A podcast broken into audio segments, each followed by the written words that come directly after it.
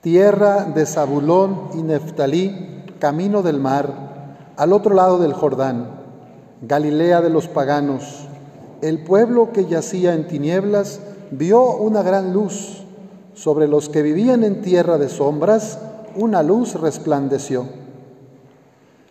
Desde entonces comenzó Jesús a predicar diciendo, conviértanse porque ya está cerca el reino de los cielos.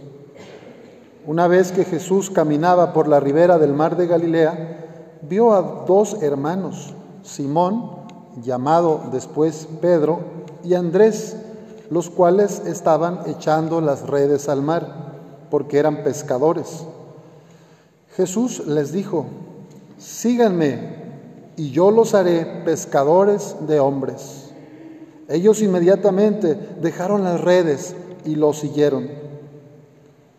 Pasando más adelante, vio a otros dos hermanos, Santiago y Juan, hijos de Zebedeo, que estaban con su padre en la barca remendando las redes. Y los llamó también. Ellos, dejando enseguida la barca y a su padre, lo siguieron.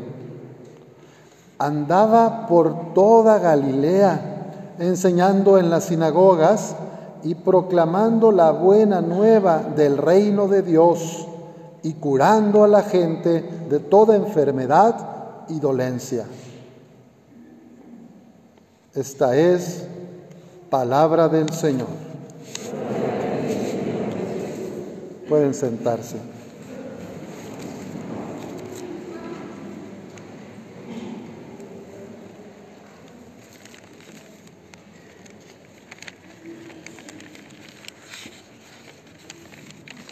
En la previa de Navidad, unos días antes, semanas en el Adviento, se leyó este texto de Isaías, de la primera lectura, porque es un texto que anuncia al Mesías.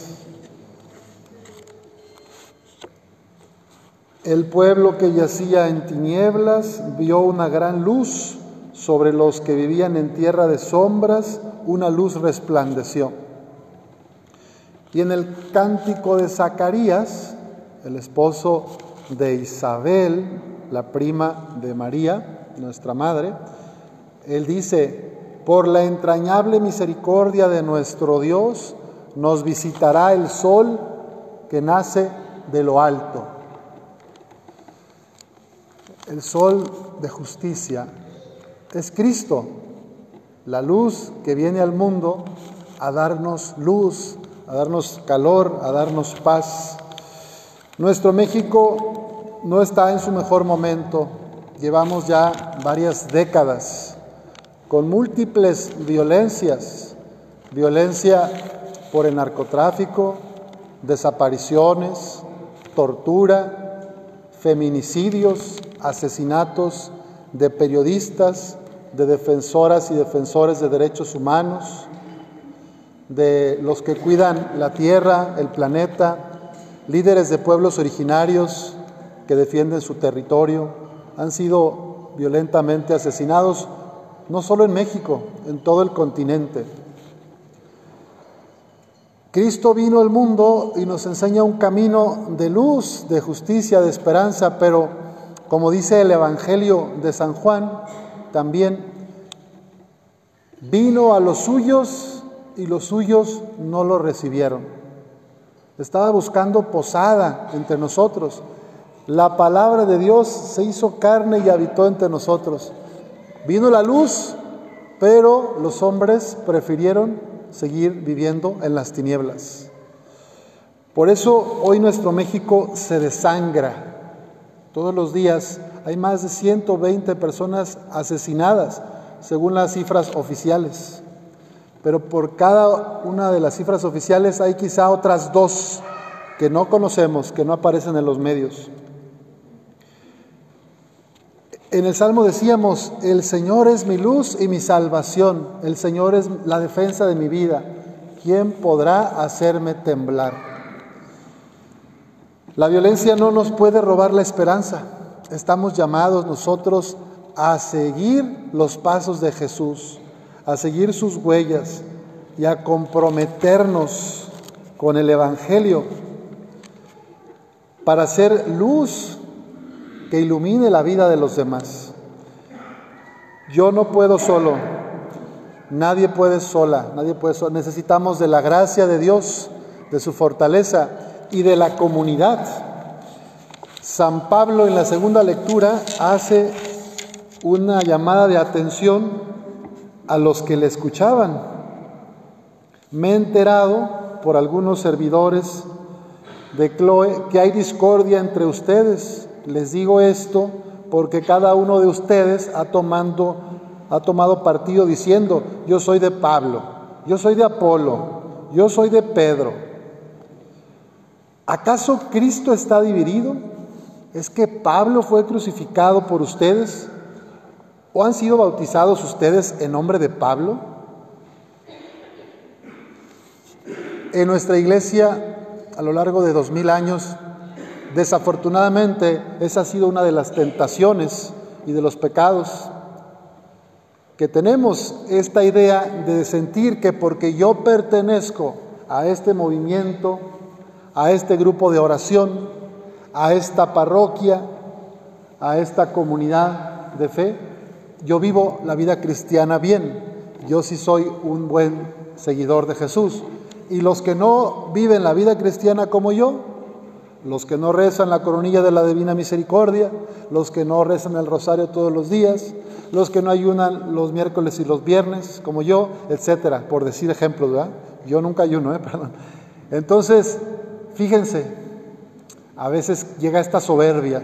Nosotros somos del grupo de los elegidos, somos de la parroquia jesuita de San Judas Tadeo, los jesuitas hay que pedirle a Dios que nos baje los humos, porque somos iguales, todos somos hechos del mismo barro. Y en la iglesia católica, bendito Dios, hay diferentes caminos para encontrarnos con Cristo. Y ninguno es mejor que otro.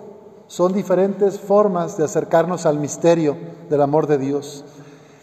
Aquí en Torreón, hasta donde yo recuerdo, hay aparte de la mayoría de las iglesias que acompañan los padres diocesanos, aquí hay padres franciscanos, padres carmelitas, padres redentoristas, hay padres eh, también, este, ¿de qué otra congregación?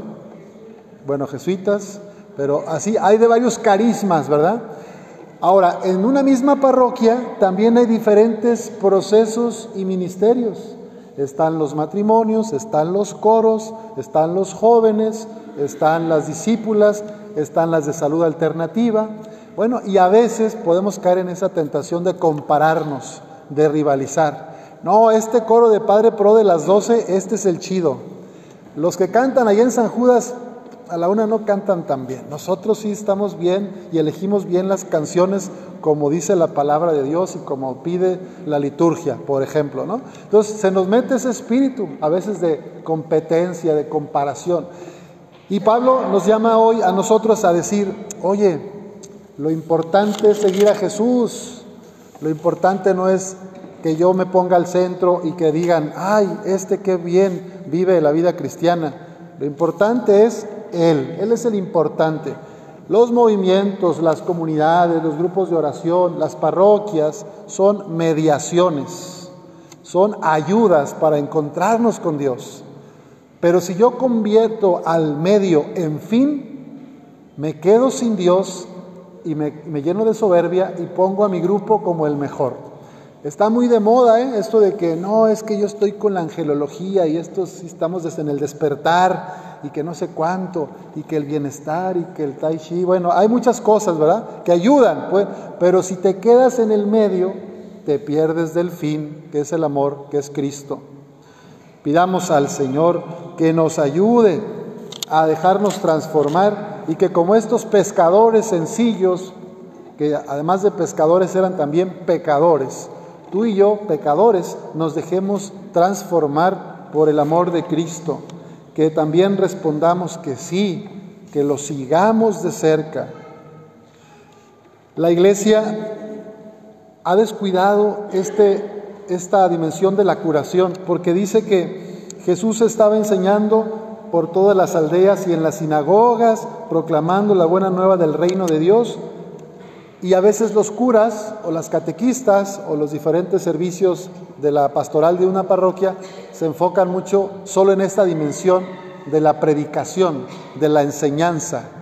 Y se nos olvida a veces la dimensión de curar, de cuidar, de acompañar. Gracias a Dios, en esta parroquia tenemos a una comunidad con buen número de mujeres en medicina alternativa, que no solo curan el cuerpo, sino las causas de la enfermedad. También escuchan el alma, las emociones, los problemas que hay en la mente. Entonces tenemos en los ministerios sociales de esta parroquia una comunidad que atiende aquí en el centro comunitario de CONAS, de mujeres de medicina alternativa. Hay otras que están en San Judas Tadeo, hay otras que están acá en San Ignacio. En fin, hay cuatro centros. Y aquí también hay, o no, aquí en Pro no me acuerdo. Bueno, hay una dimensión de cuidado, de curación. Tú y yo también estamos llamados a ser luz para los demás, no solo a enseñar, no solo a predicar de palabra, sino sobre todo con el testimonio, con el cuidado de los otros, con el amor a los demás. Que nuestra Madre, Madre de amor, Madre de misericordia, interceda por nosotros para poder ser también nosotros luz y vida para los demás. Que así sea.